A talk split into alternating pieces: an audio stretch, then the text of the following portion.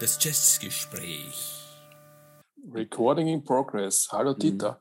Hallo Stefan. Ja, willkommen alle beim, bei unserer 16. Folge, glaube ich, ja, zum Jazzgespräch. Wahnsinn, wie lange wir das schon machen und wie lange wir uns das schon antun. In der Zwischenzeit habe ich weiße Haare gekriegt. Also, ja, genau. Und ihren grauen Bart. Mhm. Ähm, aber derjenige, über den wir heute reden, der ist noch viel älter als wir. Sag. Mann, ja, stimmt, stimmt. Das ist äh, der Wayne Shorter und der ist jetzt inzwischen 88, glaube ich. Ja, das ist, glaube ich, eines der bemerkenswertesten Sachen, die man über den Wayne Shorter sagen kann, dass er so alt geworden ist und immer noch lebt. Wir hoffen, es geht ihm gut. Also das ist ähm, ein schwerer Frevel, ich muss Sie sofort unterbrechen, weil das ist mit Sicherheit das am wenigsten bemerkenswerte an diesem wunderbaren, genialen Musiker. Aber ja, aus der ja. musikalischen Sicht ja, aber aus menschlicher Sicht ist doch super, wenn jemand 88 wird. Ja, das ist, das ist eigentlich bei ihm der Fall, dass äh, er so nach dem Motto, äh, die, die Besten sterben jung, überhaupt nicht. Das ist mit definitiver Sicherheit einer der aller, allerbesten größten, schönsten und wunderbarsten Musiker. Und der ist noch immer unter uns und hat vor kurzem jetzt gerade ein ganz, ganz geniales Spätwerk abgeliefert. Auf das ja, das über das zu dem kommen wir später. Werden. Ja, ja. Also ihr, ihr, merkt schon, das wird heute eine, eine Hymne auf Wayne Shorter, aber mehr von, von, von dir als von mir. Ich, ich bin ja mit dem Wayne Shorter jetzt nicht so, ähm, ja, wie soll ich sagen, nicht so vertraut. Ja, deswegen habe mich umso mehr vorbereitet. Das ist aber schade, und ich gehe mit ihm jeden ich, Tag, jede, Woche einmal das ist schön. essen. aber ich werde jetzt meinen Frevel ausbügeln und äh, andere bemerkenswerte Dinge, wenn du mich, mir erlaubst, das kurz äh, von mir zu geben, was ich so herausgefunden habe. Also ähm, ich bin aber gespannt, was für bemerkenswerte Dinge du von dir gibst. Naja, also bemerkenswert ist, dass er... Dass Hoffentlich nicht, was seltsam riecht. Dass er Musik aufgenommen hat äh, in sieben Jahrzehnten. Ja, ja, also das muss man, das muss man nachmachen, sowas. Ja, es ja, sind ja. sieben Jahrzehnte, in denen Musik aufgenommen worden ist, begonnen mit, mit, mit den Ende der 50er Jahre und bis in die 10er Jahre. Mhm. Also bis vor kurzem eigentlich.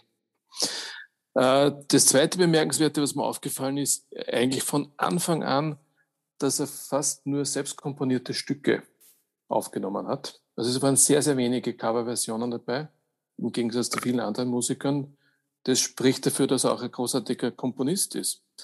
Darüber werden wir sicher später dann noch mehr sagen. Für die, die es nicht sehen können, ich nicke ständig dazu. Ganz richtig. Äh, ja. das, das dritte bemerkenswerte, man kann an sein, an, nur anhand seiner Soloalben eigentlich die gesamte Jazzgeschichte von Ende der 50er Jahre bis heute folgen, weil sie, weil die Musik immer so typisch in die Zeit passt, in mhm. der sie gemacht wurde. Das ist jetzt nicht nur positiv, zudem auch später. Und die letzte äh, bemerkenswerte Erwähnung, wenn du mir gestattest, ist, und äh, dass auch die, die Covers von seinen Alben so sehr in die Zeit passen. Das heißt, wenn man mhm. ein Album äh, in der Hand hat, dann kann man erraten anhand des Covers, aus welcher Zeit es stammt. Mhm. Ja. Mhm. Und, und damit habe ich eigentlich nur über seine Soloalben kurz was gesagt und gar nicht nochmal über, über seine, seine diversen Band. Ähm, also Band, Projekte. Äh, Projekte, ja, danke schön. Mhm, mh, ja. Mhm. ja, also ich stimme dir in allem, was du sagst, bei und kann eigentlich nur den Superlativ fortsetzen, reden wir halt mal kurz über das, was er sozusagen mit seinen Bands gemacht hat, äh, wo er übrigens auch teilweise als, äh, als der Leader oder als Sideman aufgetreten ist oder in einem spezifischen Fall, auf den wir auch dann gleich kommen werden, sozusagen als Co-Leader. Äh, in all diesen Rollen hat er eigentlich äh, Großartiges von sich gegeben äh, und hat, äh, egal ob als Sideman oder als Leader, äh, alle Platten, auf denen er gespielt hat, maßgeblich mitgeprägt. Also ich muss wirklich aufpassen, dass das heute nicht ein Hymnus wird, weil wie wir uns entschieden haben, dass wir den Wayne Shorter besprechen werden und ich mich wieder ein bisschen damit auseinandergesetzt habe, mit seinem Werk, ist mir klar geworden, ich liebe den so abgöttisch. Und in Wirklichkeit ist er eigentlich fast ähm, äh, mein, mein, mein, mein Superstar, diejenigen, die äh, uns zu, zuhören, du Stefan weißt das sowieso, weißt, ich habe natürlich eine hohe Affinität zu Miles Davis und liebe so wie du auch den John Coltrane sehr. Aber mein heimlicher Star unter äh, den Jazzern äh, dieser Welt ist, fürchte ich, fast der Wayne Shorter. Keine, keine Angst, ich werde die Hymne zu relativieren wissen. Ja, das ist auch gut so. Das ist gut so. äh, was mich betrifft, ich glaube, wenn ich die, die 50 wichtigsten Alben äh, für mich persönlich auflisten müsste, dann ist er mindestens auf 25 Alben dabei. Äh, und das liegt eben daran, dass er eben neben seinem eigenen Övre, das du recht treffend beschrieben hast, es bildet wirklich tatsächlich der ganze Jazzgeschichte ab oder ja, eigentlich einen ganzen Großteil, einen, den wichtigsten Teil der Jazzgeschichte jedenfalls. Und interessanterweise hat er bis auf die spät, späten, äh, ab, ich würde mal sagen, ab den 80er Jahren, da hat er dann so ein Loch, ähm, fast bis zum Jahr 2000, wo seine eigenen äh, Werke eigentlich nicht unbedingt wirklich wichtig sind. Dafür hat er in der Zeit äh, so in der gesamten Musikgeschichte spannende Spuren hinterlassen, äh, auf großartigen Alben von der Johnny Mitchell beispielsweise. Ähm, die eigenen Sachen sind eher zu vergessen. Aber zurück zu dem, was wir eigentlich sagen wollten, die Bands, die er. Äh Darf ich nur kurz einhaken? Äh, also insofern kann ich jetzt deine Hymne nicht dämpfen, weil ich habe genau den gleichen Eindruck gehabt wie du, dass man die 80er und 90er Jahre, was seine Soloalben betrifft, eigentlich überspringen kann. Ne? Mhm. Mhm. Ja, gut. Ja. Aber äh, was auch, was auch, ein bisschen daran liegt, dass er in der Zeit dann eigentlich äh, sich durchaus, äh, ja, nämlich nicht mal nur in die Jazzrock-Geschichte, sondern auch in die Rock-Szene bewegt hat und dort, wie gesagt, eben maßgebliche Spuren auf, äh, als, als ja, wenn du willst, als, als, als Veredeler von diversesten Platten hinterlassen hat. Und das hat er wirklich sehr, sehr gut gemacht. Äh, Johnny Mitchell äh, habe ich schon erwähnt. Ähm, aber zurück zu den Dingen, wo er im, im, klassischen Jazz maßgebliches geleistet hat. Für mich ist es so, dass er ähm, die bestimmende Größe war äh, bei den großartigen Jazz-Messengers vom Art Blakey. Die haben eigentlich äh, genau in der Zeit, wo der Wayne Shorter dort eingestiegen ist als Saxophonist, angefangen, ihre ganz, ganz großen Sachen zu machen. Das war, glaube ich, 1959 und bis 1964 äh, ist er äh, eigentlich in Wirklichkeit als heimlicher Leader der Jazz Messengers vom Art Blakey an Bord gewesen und hat dort nicht nur komponiert, äh, seine musikalischen Statements abgegeben, äh, vor allem am, am äh, Tenorsaxophon meines Wissens, teilweise glaube ich dann auch schon Sopran, das weiß ich nicht genau.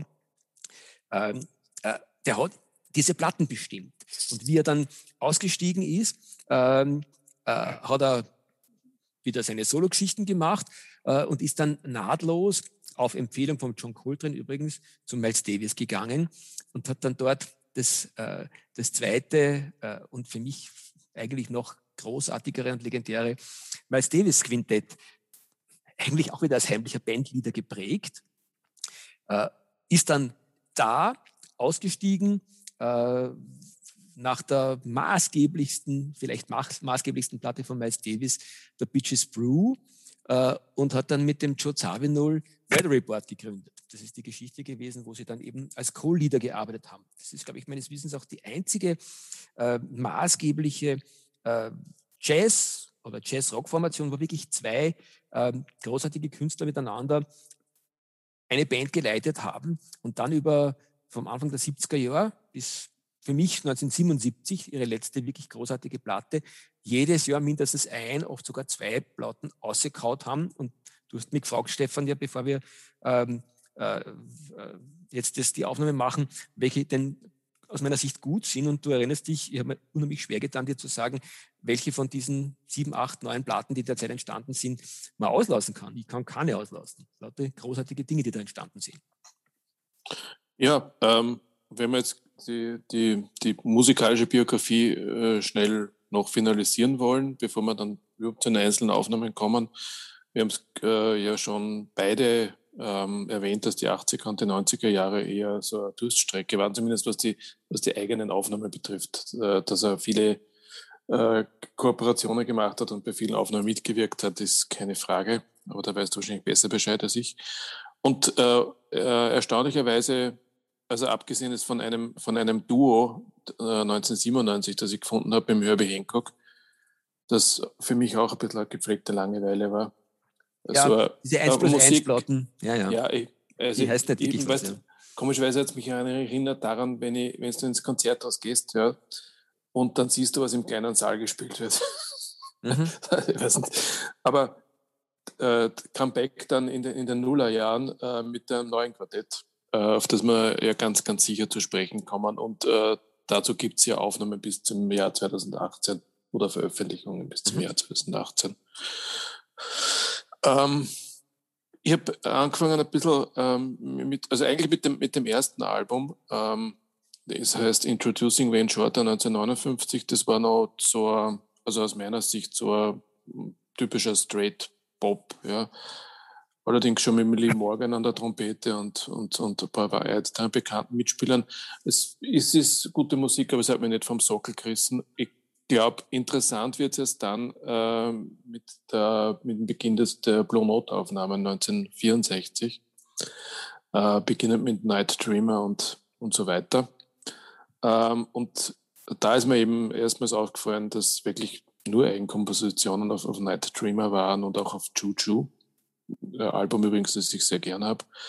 Was jetzt kein ähm, Wunder ist, Stefan, weil das ist ja das äh, Album von ihm, das am, am stärksten Coltrane-esque ist. Na, das, das wollte ich, grad, das wollte ich ja gerade sagen. Hat, äh, also erstens hat er, hat er mit, mit, mit, mit McCoy Tyner äh, und, äh, gearbeitet, äh, mit Elvin Jones, das ist also zwei vom Coltrane-Quartett.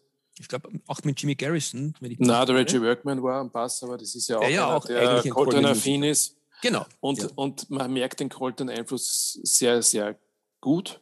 Das hat mir noch mal vorgeworfen, ja, damals. Ähm, ich glaube, der Vorwurf so sehr berechtigt sein mag. Äh, andererseits ist es natürlich ähm, so, dass, glaube ich, jeder junge Saxophonist äh, Anfang Mitte der 60er Jahre von John Coltrane beeinflusst war, von wem auch sonst. Also das würde ich ihm jetzt nicht entgegenhalten. Ich negativ. Fast, ich würde fast noch ergänzen wollen, Stefan, ich habe mir die Platte auch jetzt äh, vorhin einmal angehört. Sie auch zu meinen Lieblingsplatten. Und wenn man beide gut kennt, dann ist es eine super spannende, nämlich äh, den, den John Coltrane und den äh, Wayne Shorter, dann ist es ein, schon deswegen eine super spannende Platte, weil auf den ersten Hinhörer könnte man wirklich glauben, es ist eine, ein Lost John Coltrane Album, aber wenn es dann genauer hinhörst, erkennst du sofort, dass die Phrasierungen äh, typisch Wayne Shorter sind und das macht es eigentlich sehr, sehr charmant. Also er, ist, er spielt natürlich eindeutig wie John Coltrane, aber er kann sich selber nicht verleugnen und das finde ich sehr charmant. Du meinst Chuchu, oder? Ja, ja. Ja, ja. Ja, das gebe da vollkommen recht. Äh, ist auch für mich ein wirklich gutes Album. Ja. Und ähm, ich habe den Eindruck da gewonnen, also im Vergleich zu späteren Aufnahmen, äh, bei denen ja der Mike Coytainer nie mehr mitgewirkt hat, sondern der, der Herbie Hancock klarerweise liegt auf der Hand aus, aus dem Miles Davis Quintet, dass der, dass der McCoy Tyner und der ähm, Wayne Shorter extrem gut harmoniert haben. Mhm. Ja, mhm. also das hat mir zum Teil fast besser gefallen als, als, als was, was Hancock und Shorter dann gemacht haben. Ich, ich weiß es nicht warum, ich kann es nicht erklären, ja. Aber der, der McCoy Tyner ist da so richtig aufgeblüht auf der, auf der Juju. Äh, das würde ich, würde ich folgendermaßen erklären. Äh, der McCoy Tyner äh, spielt ein sehr, sehr schönes, spielt sehr, sehr schön Klavier. Schön heißt jetzt nicht brav, sondern einfach schön. Der Herbie Hancock ist so ein, ein harter Techniker. Ich meine, das wird, wird dem Hancock jetzt wahrscheinlich nicht ganz gerecht. Hancock ist auch ein von mir sehr geschätzter und ich glaube zu Recht von der Jazz wird sehr geschätzter Musiker, ja. aber er ist einfach ein bisschen hart und technisch. Und äh, der Wayne Shorter ist selber so ein, so ein dezenter, äh, feiner Musiker, der äh, so ins Schräge hineinkommt. Und der finde ich, tut sich, tut sich besser mit einem, mit einem Pianisten, der ihm sozusagen quasi so die Melodien hinschmeichelt. Das ist genau das gewesen, was auch bei Weather Report so toll funktioniert hat, weil der Jude Savinul ist in dem Punkt dem McCoy Tyner sehr ähnlich. Die schmeicheln sozusagen quasi so irgendwelche Sounds hin. Und da kann sich dann der Mr. Weird, wie der äh, Wayne Shorter auch immer wieder genannt wird oder wurde, äh, einfach so richtig versteigen äh, in seinen sehr filigranen, aber einfach wahnsinnig stimmigen Soli. Na, er ist der Lyriker unter den Saxophonisten, kann man das so sagen, oder? Das kann man das absolut so sagen. Insbesondere, insbesondere ab der Zeit, wo er dann das Tenorsaxophon an den Nagel gehängt hat und nur mehr Sopran gespielt hat, äh, was mir nicht jetzt unumwunden gefallen hat, aber dazu auch später. Ähm, die nächste Aufnahme, die habe ich auch zu Hause, der All Seeing Eye, war eine ganz andere Besetzung und auch die Musik nimmt eine neue Richtung. Ne? Das ist es geht schon ein bisschen ins, ins, ins ähm, Avantgarde. Also die, die, der Pop ist hinter, hat er, hat, er, hat er hinter sich gelassen. Und da hat man das erste Mal die, die Avantgarde, was sicher auch an den Musikern liegt. Ja, da, ist, da taucht immer der Gresham Moncur auf. Unter anderem. Ja. Unter anderem, klarerweise, ja. Mhm. Ähm, den, den Mr. Spalding, über den kann ich wenig sagen.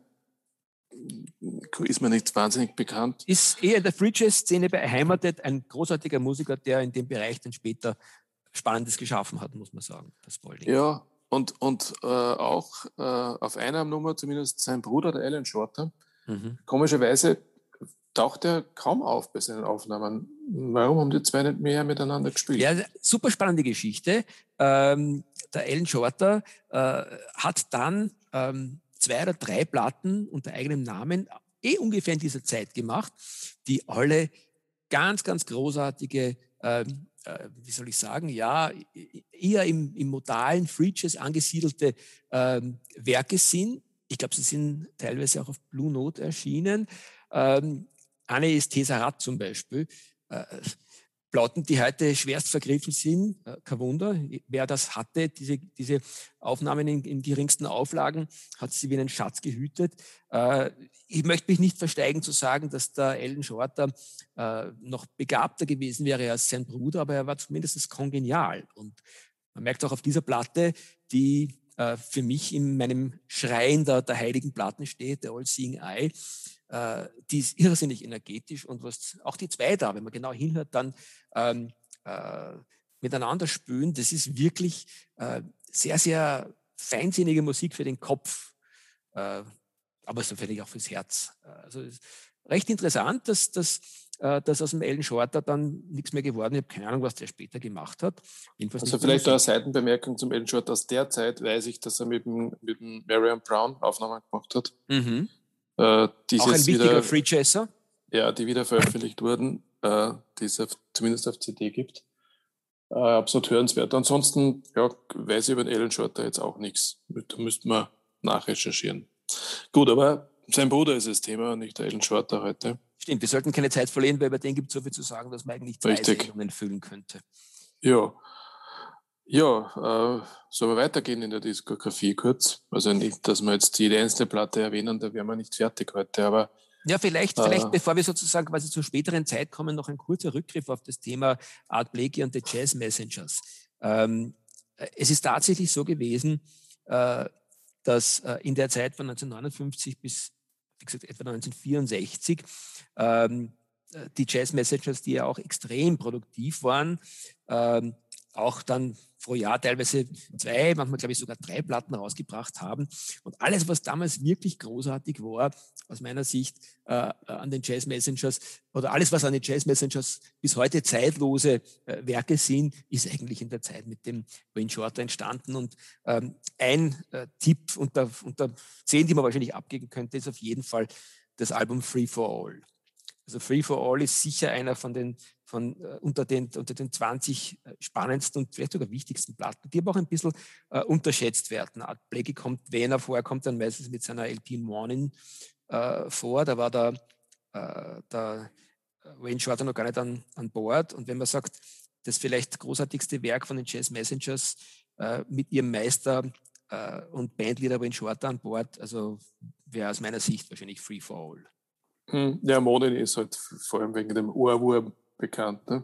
Ja. Äh, ohnehin, wenn man es hört, dann weiß man, es ist ohne. Ja, mhm. ähm, ja, äh, ja, zurück zu Blue Note. Also ähm, es gab viele Aufnahmen in der Zeit, aber sehr produktiv. Also 1965 etc. The Soothsayer, 66 Adam's Apple, Speak No Evil. Vielleicht dazu zwei Sachen zu Adam's Apple.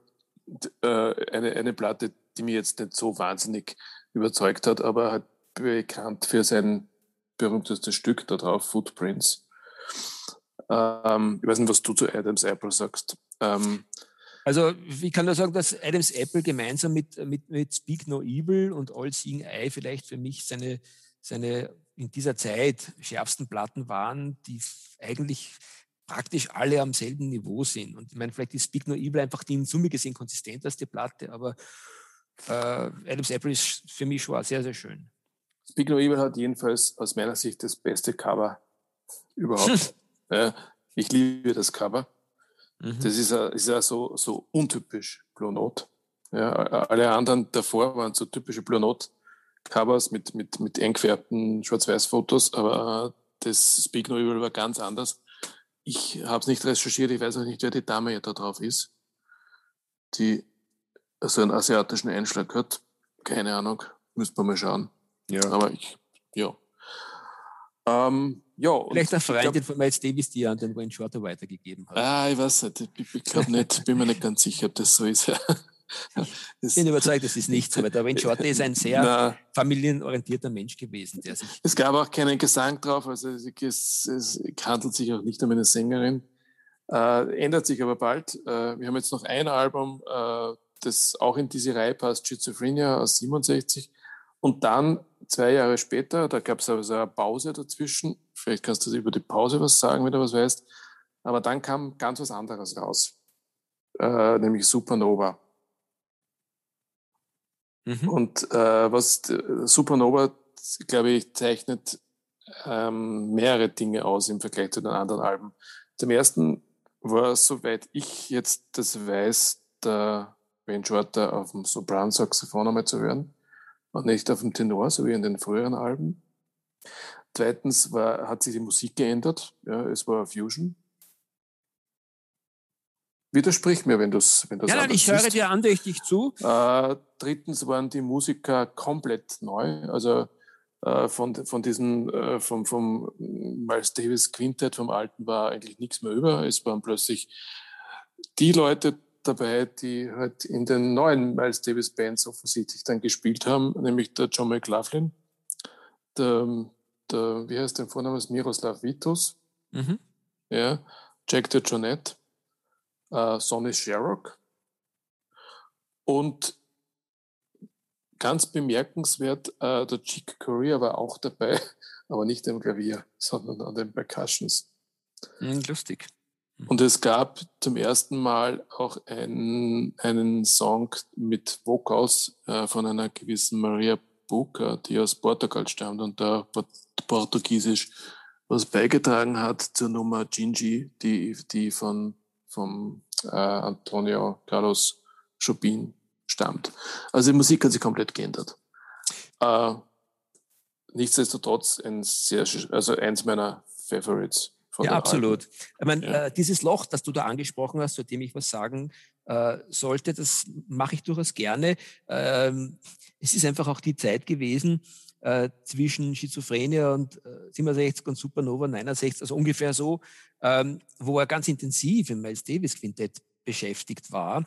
Äh, nicht nicht schon, schon bereits seit längerer Zeit, ist er, ist er 64 dort eingestiegen. Ähm, da sind dann die ganz, ganz großartigen äh, Studioalben äh, ESP und Miles Smiles entstanden, die auch getragen werden von seinen Kompositionen. Genauso wie er der Head, wie gesagt, war beim Art Blakey, war er dann bei Miles Davis und sozusagen quasi bei Miles Davis Bandleader zu sein, das muss erst einmal zusammenbringen, so einen großartigen mhm. äh, Musiker und Egomanen quasi sozusagen noch einmal äh, in die Schranken zu weisen durch deine eigene Kreativität und Kompositionen. Also das ist einer der Gründe gewesen, warum ähm, da wahrscheinlich auf, auf der Solo-Ebene kein Platz mehr war, weil äh, auch dort, wie du es beschrieben hast, ist ja gerade der Wechsel gewesen von den letzten Zügen des kammermusikalischen modalen Jazz, die eben äh, auf äh, ESP und äh, Miles Miles abgebildet sind, in Richtung äh, dieser Fusion-Bewegung, die das Miles Davis Quintett dann äh, in den Alben Sorcerer, äh, Nefertiti, Miles in the Sky und äh, Phyllis die Kilimanjaro abgebildet haben. Das sind die Platten, die so äh, 67, 68, 69 entstanden sind und dann übergeleitet haben zu dem letzten großen legendären Sprung von Miles Davis äh, in a Silent Way und dann Beaches Brew. Und dann ist es überhaupt explodiert in, in, in die Fusion, äh, die dann viele Jahre am Tapet war. Und in der Zeit äh, hat in einer ungeheuren Dichte des Miles Davis Quintett wirklich einen Meilenstein nach dem anderen gesetzt und für diese Meilensteine war da äh, Wayne Shorter in ganz, ganz starkem Maße verantwortlich. Die Bedeutung von Wayne Shorter zeigt sich schon allein deswegen, weil äh, was dort für, für, für, für Grandmaster des Jazz ähm, mitgespielt haben, das weiß man ja eh, neben dem Miles Davis, äh, der schon angesprochene Herbie Hancock, der Ron Carter am Bass und der Tony Williams am Schlagzeug. Und dort quasi aber eigentlich der prägende Musiker zu sein.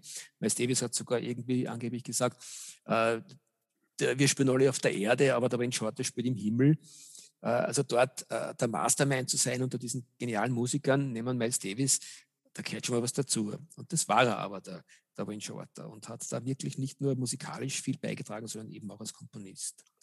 Also äh, äh, schwer beschäftigter und extrem ähm, fleißiger Musiker in den 60er Jahren. Jetzt stellt sich mir allerdings die Frage, ähm, warum hat er nicht eigentlich seine eigene Band gehabt? Naja, äh, vielleicht ist es wirklich genau diese, der war so am Puls der Zeit mit seinen eigenen Soloalben und mit dem, was er bei Miles Davis gemacht hat, dass ihm die Idee wahrscheinlich gar nicht gekommen wäre. Wenn du so befriedigend auf eigenen Füßen arbeiten kannst ähm, und dann nebenbei in der damals, zumindest ist einer der beiden wichtigsten Band, Bands der Jazzgeschichte engagiert zu sein. Ich glaube, da stellt sich das Bedürfnis gar nicht. Für mich ist es fast erstaunlich, dass er dann ähm, ausgestiegen ist, äh, Anfang der 70er Jahre, um mit dem Joe Zawinul die Band Weather Report zu gründen, die vielleicht sogar, äh, wir diskutieren das oft, Stefan, du weißt es, die anderen, die da draußen uns zuhören, haben es vielleicht auch schon ein bisschen mitgekriegt. Ähm, ich bin ja wahrscheinlich der größere Fusion-Fan. Der Stefan steht vielen Fusion-Geschichten sehr kritisch gegenüber. Eine ganz großartige Fusion-Band haben wir ja besprochen, vor kurzem, Mahavishnu Orchestra. Aber das für mich eigentlich noch viel konsistentere ähm, äh, am, am, am Jazz-Firmament, äh, der, der, Stern sozusagen, da gibt es zwei große Sterne für mich und das eine ist das Mahavishnu Orchestra, aber der noch heller leuchtende Stern ist für mich Weather Report, die, wie gesagt, von 71 bis 77 äh, unter Joe Zawinul und eben dem kongenialen Wayne Shorter äh, eine geniale Platte nach der anderen rausgeschoben haben und die auch es wirklich geschafft haben, bei diesem Prinzip, dass sie äh, postuliert haben, nämlich bei uns wird solieren immer alle gleichzeitig oder keiner soliert. Ähm, das ist wirklich abgebildet worden auf diesen Platten. Und ich muss für mich sagen, ich habe sie auch kritisch durchgehört. Es ist, es sind, ähm, beginnt mit Weather Report 1971, dann kommt da Sing the Body Electric, Live in Tokyo, Sweet Nighter, Mysterious Traveler, Tailspinning, Black Market und abschließend 77 Heavy Weather. Dann wurde es ein bisschen schwächer, aber diese gerade genannten Platten, die kannst du eigentlich durchhören. Äh, und es ist jede Nummer für sich äh, absolut nicht langweilig. Da, da wird nicht genudelt. Es ist ein bisschen sphärische Musik, es ist ein bisschen eine ähm, Musik, wo du eher so ein bisschen irgendwo hingehst und, äh, und hineinfühlst und nicht unbedingt jeden Ton sozusagen quasi intellektuell verarbeiten musst. Aber es ist wirklich ganz, ganz dicht. Ähm, also die haben sich da wohin bewegt, bewegt wo man zweifelsfrei sagen muss, äh, der Miles Davis hat es in der gleichen Zeit mit Sicherheit nicht so elegant geschafft wie, äh, wie die beiden Jungs mit ihrer großartigen Band Well Report. Haben auch dementsprechend Jazzgeschichte geschrieben und sind, glaube ich, auch in Amerika ständig äh, in dieser Zeit zu besten Jazzformationen des Jahres gewählt worden. Ich finde es gut, dass du jetzt erwähnt hast, auch äh, Mahavishnu Orchester, über die wir ja auch schon eine Folge gemacht haben. Äh, und das mit der Konsistenz, da gebe ich absolut recht, das stimmt. Sie haben äh, auch länger äh, Platten aufgenommen als Mahavishnu Orchester. Und was mir aufgefallen ist bei den Aufnahmen, es gibt halt nicht diese, diesen, diesen Egomanismus, diese zentrale Figur, die es halt dann vor allem in Mahavishnu 2 gegeben hat, die dann nur mehr unter John McLaughlin im Grunde gelaufen ist, sondern das, das war im Grunde, es war wirklich ein Bandkollektiv hilf mir jetzt nochmal aus, äh, wer die Musiker waren, außer Joe Zawinul und, und Sven Shorter. Ja, zunächst war am Bass ähm, der, äh, der, der, Gründer, fällt mir jetzt blöderweise auch nicht ein, werde ich vielleicht noch nachreichen, wenn ich dazwischen irgendwann schnell googeln kann, wenn du plauderst. Ähm, aber der E sozusagen quasi maßgebliche Mann, der eigentlich so das, das dritte ähm, der dritte kreative Kopf äh, war, war am Bass der Jaco Pastorius, der ja mhm. dann als, mhm. als, als, als Mr. Funk Bass berühmt wurde und wirklich großartige Technik hatte äh, und, und, und maßgeblichst zum Sound von Weather Report beigetragen hat. Ähm, Schlagzeug und, und, und, und Keyboards waren auch großartige Musiker, die aber eigentlich außerhalb dieses Bereiches dann nie äh, wieder irgendwo, ich sage mal, wirklich Maßgebliches äh, gemacht haben, äh, schaffe ich es irgendwo. Ja, ich, ich schaffe es. Ähm, der erste Bassist war der großartige Miroslav Witusch, der eben auch Gründungsmitglied war, gemeinsam mit dem Zavenul und mit dem äh, Wayne Shorter, dann später vom Jaco Pastorius ersetzt wurde. Ähm, und an den, ähm, am Schlagzeug ist der Peter Erskine äh, gewesen. Ah, ja. Und dann gab es auch noch äh, die, die eine oder andere Besetzung mit, mit, mit ähm, äh, generell mit, mit, mit Schlagwerken, äh, Percussions, die in der Zeit ganz wichtig waren. Großartige Musiker auch, aber fällt mir jetzt der Name auch nicht wirklich ein. Ja. Also wie, wie wir im Vorfeld darüber gesprochen haben, du, du wusstest ja, dass ich wirklich ähm, kein Weather Report Fan war. Ich habe jetzt bewusst einmal, einmal die Alben angehört. Ich habe meine Meinung insofern revidiert, dass ich denke, dass die Musik absolut seine Berechtigung hat und, und für diese Zeit oder das auch so zeittypisch war. Also man, man kann es mögen, man muss es nicht mögen, aber es ist jedenfalls ähm, nicht nur eine Fußnote in der Jazzgeschichte, sondern Weather Report ist eine ganz, ganz wichtige Band gewesen. Ähm, ich habe mich immer leiten lassen von diesem ähm, schon wirklich abgenudelten Birdland, ähm, das, das ich schon lange nicht mehr hören kann. Und, und das war für mich immer äh, eins zu eins mit Weather Report assoziiert, aber das ist es in Wirklichkeit nicht. Ja. Na, gar nicht. Es, ist, es steht für den fröhlichen Teil von der Weather Report Musik. Da gibt es durchaus andere Stücke, die eh in diesem Bereich äh, ähnlich sind, aber es ist trotzdem nicht wirklich. Äh, für mich ist, ist Birdland eigentlich fast das untypischste Weather Report äh, Lied, weil ich, äh, ich, ich, ich finde sie schön, wenn sie so fröhlich vor sich hinspielen wie bei Birdland, aber ich mag sie viel mehr, wenn sie so, so nachdenklich, lyrisch, out of this world-artig, wie zum Beispiel auf Mysterious Traveler, äh, daherkommen, irgendwo sehr geheimnisvoll, äh, Musik, wo du sozusagen äh, von der ersten Note an dir denkst, okay, da kommt jetzt noch was und das kommt dann tatsächlich sozusagen fünf Minuten lang da einfach irrsinnig spannendes, out of this world-artiges daher. Und das ist genau das, was auch maßgeblich der Wayne Shorter geprägt hat, Mr. Weird. Der in seiner Musik immer so ein bisschen dieses, äh, ich gehe dann mal kurz aus dem Zimmer und musiziere vom Nachbarzimmer aus äh, mit euch weiter diesen Eindruck habe ich oft, wenn ich, wenn ich Wayne Shorter höre, dass der dann sozusagen quasi einfach wirklich noch einmal die Band verlasst und noch einmal ein Niveau drüber, so in der, auf der Metaebene seine Musik dazu beisteuert, zu dem, was die anderen großartigen Musiker, die er in seinen Bands versammelt, eh schon bereits sozusagen quasi als, als dichten Bodensatz bereiten. Der schwebt dann da drüber und, und gibt dem Ganzen dann nochmal eine Note, die noch einmal aus einem anderen Universum kommt. Ja, für seine Solo-Aufnahmen, oder Solo nicht wirklich, aber Aufnahmen unter seinem eigenen Namen, hat der Wayne Short in den 70er Jahren offensichtlich keine Zeit gehabt. Es gibt nur ganz, ganz wenig, das veröffentlicht wurde. Äh, zwei der drei Alben, die es aus den 70er Jahren gibt, die wurden sogar 1970 an einem Tag aufgenommen. Nur sind sie ähm, mit vier Jahren oder drei Jahren äh, Differenz erschienen. Das eine äh, 1971 erschienen ist Odyssey of Iska und das zweite, wie gesagt, am selben Tag aufgenommen mit einer leicht anderen Besetzung war Moto Grosso Feio.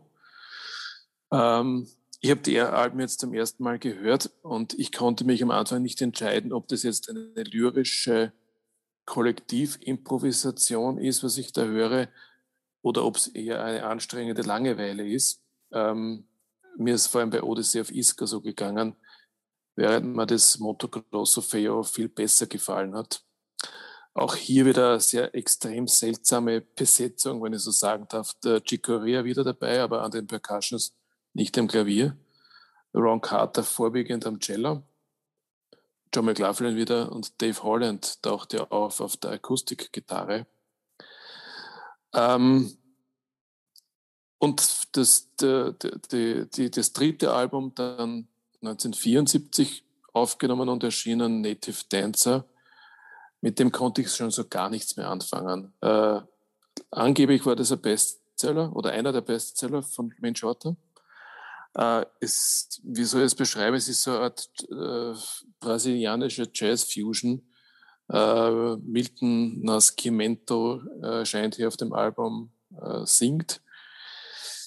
Also das, das war für mich einfach nur langweilig. Ja. Ich, obwohl ich brasilianische Musik wirklich liebe, aber dann soll es halt echt sein und ähm, in dieser Kombination hat das für mich nicht gepasst. Also ich habe das Gleiche gemacht. Ich habe auch äh, genau in diese Phase noch reingehört und habe festgestellt, dass ich die Platten eigentlich immer nur irgendwo auf, auf Plattenbörsen gesehen habe und nie zugegriffen habe, weil ich wusste, dass da nichts Spannendes entstanden ist. Und jetzt habe ich das erste Mal reingehört.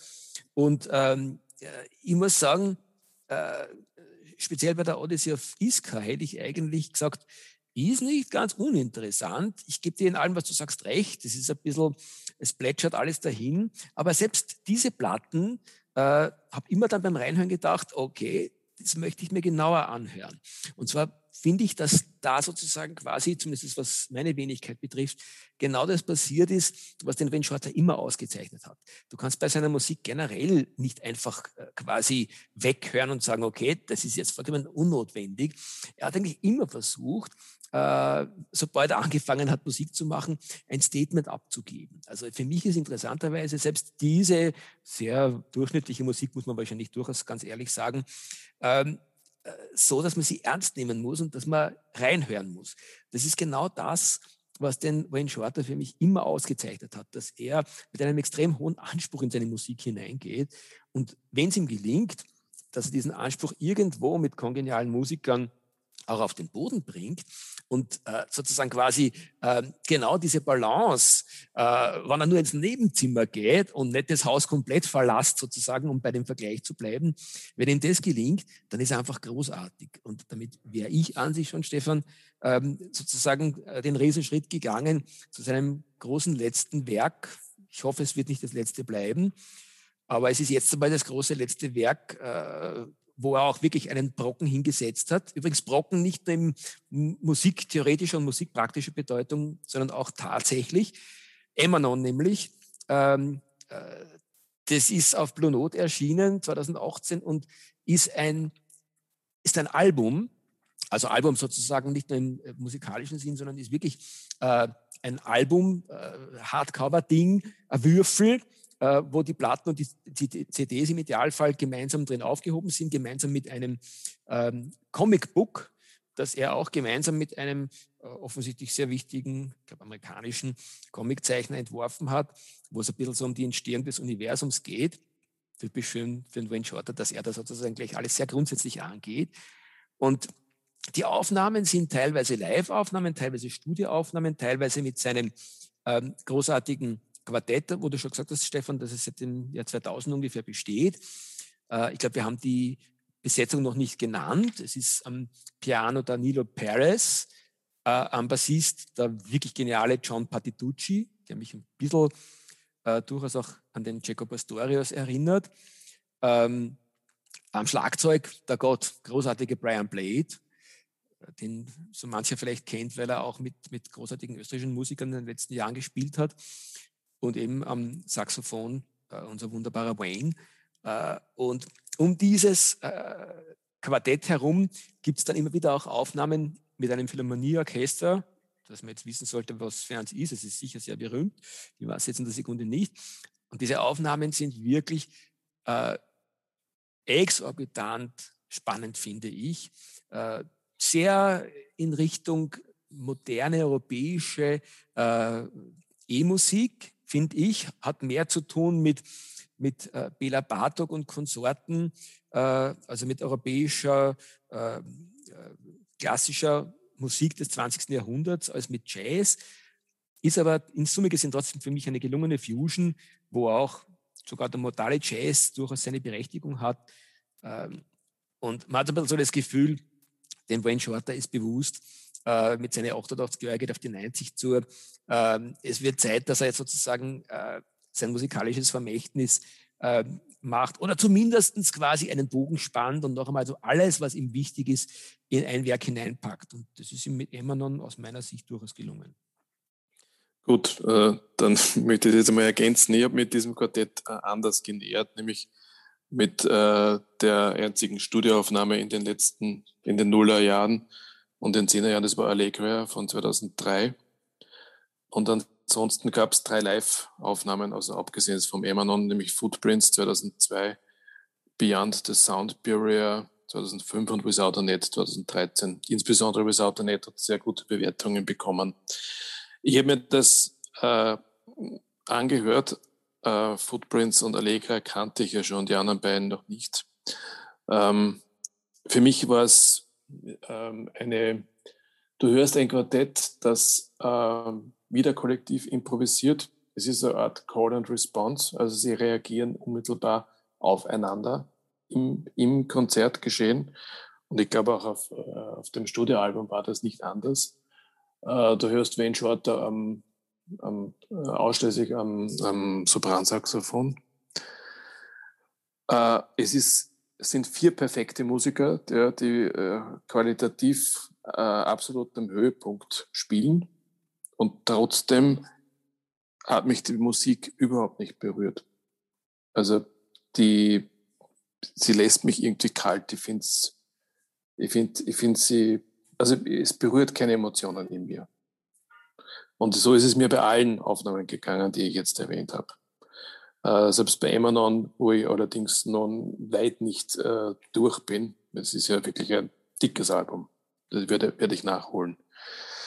Ähm, ich finde vor allem dieses, dieses hochtechnische Spiel vom, vom äh, wie heißt der, Danilo Perez am mhm. Klavier, mhm. ja. äh, etwas, was mir überhaupt nicht zusagt.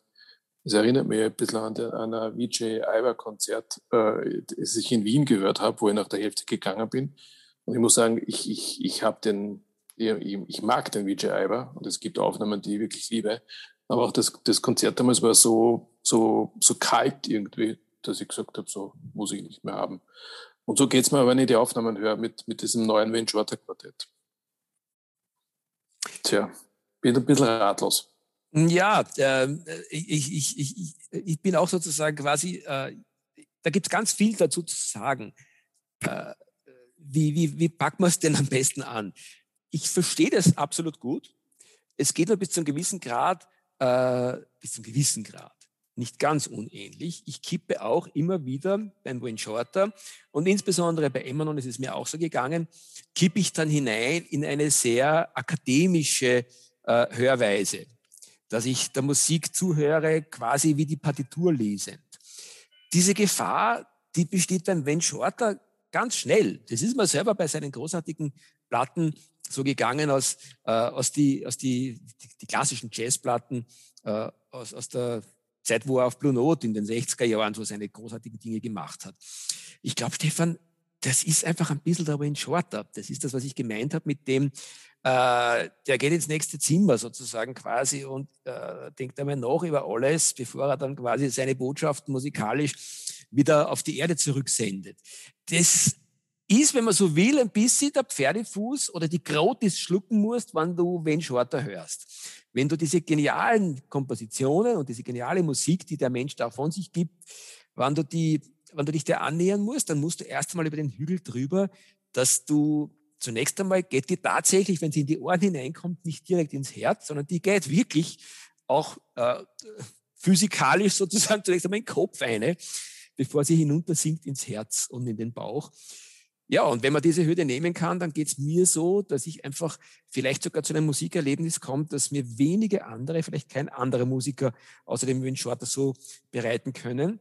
Aber wenn du nicht drüber kommst, dann bleibst du vielleicht manchmal ratlos zurück. Mhm. Tja, ratlos zurücklassen wollen wir äh, unsere Hörerinnen und Hörer allerdings nicht, ja, und uns auch selbst nicht. Deswegen versuchen wir es mit einem positiven Schlusswort. Ich hoffe, es fällt da jetzt was ein. das, ist, das ist deswegen für mich ganz leicht, weil ich nur sagen kann, ähm, äh, der, der Wayne Shorter ist für mich vielleicht in Summe gesehen der, der kompletteste aller, aller Musiker, die, die ich selber in, in, in meiner großen Jazzliebe für mich entdecken durfte. Und zwar eigentlich genau deswegen, weil, weil ähm, äh, sozusagen quasi sich selber, er hat alles das ausgelassen, äh, was für uns als, als, als Fans und Hörer äh, nachteilig sein könnte. Nämlich genau das, was beim John Coltrane und beim, beim Miles Davis, also sozusagen, die stehen ja bei uns, glaube ich, für sehr, sehr viel, äh, so enttäuschend ist, der John Coltrane hat uns viel zu früh verlassen und wir reden ja immer wieder, Stefan, darüber, was der noch alles hätte machen können. Und ich glaube schon, dass der noch einiges hätte machen können. Ich widerspreche mir da jetzt, weil beim, beim ersten Gespräch habe ich gesagt, vielleicht war er schon fertig. Ich glaube, er war nicht fertig. Und bei Miles Davis ist es ähnlich. Der Miles Davis hat wahrscheinlich seine Gesundheit zu Grabe getragen. Der hat länger gewirkt, aber der hat so oft so viele gesundheitliche Probleme gehabt, dass er zumindest als Musiker dann eigentlich oft ausgelassen hat. Äh, und der Wayne Shorter hat all diesen Blödsinn nicht gemacht. Er ist nicht zu früh gestorben. Der hat seine Gesundheit nicht zu Grabe getragen, sondern der hat eigentlich immer äh, in diesen vielen Jahrzehnten äh, auf höchstem Niveau äh, zu dem, was er gemacht hat, beigetragen. Und allein schon für das liebe ich ihn eigentlich abgöttisch. Und ich hoffe, dass das ja. jetzt ein passendes Schlusswort ist für unser heutiges Gespräch. Ja, absolut. Ja. Äh, er ist halt auch einer der, der, der letzten überlebenden Helden der 60er Jahre. Ja. Der Herbie Hancock lebt noch da ich einen Short, aber sonst fällt mir nicht mehr sehr viel ein dazu. Mhm. Ganz Viele Schluss vielleicht sollte man noch dazu sagen, Stefan, ähm, da ist ja, glaube ich, gerade jetzt äh, äh, eine Aufnahme entstanden mit dem äh, Herbie Hancock äh, gemeinsam. Äh, und ich glaube sogar, dass der, der, der Wynton Marsalis da mit an Bord ist. Äh, ganz aktuell, also ich habe keine Ahnung, aber ich glaube, da ist was, da ist was Spannendes im Entstehen oder schon entstanden. also dicken wir doch mal gemeinsam und auch ihr da draußen, die uns zuhört, äh, irgendwas mit Jesse de Lincoln, äh, glaube ich. Äh, ja, das, also wenn der Winton Marsalis dabei ist, kann ja nur Jesse de Lincoln sein. Ja, äh, ja. dann schauen ja. wir mal. Schauen wir Gut. mal, ja. Ja, also, whatever. whatever, ja. Und Ende aus. Tschüss. Ende aus. Tschüss, auf Wiedersehen. Servus Stefan, servus alle, servus niemand. Servus Dieter.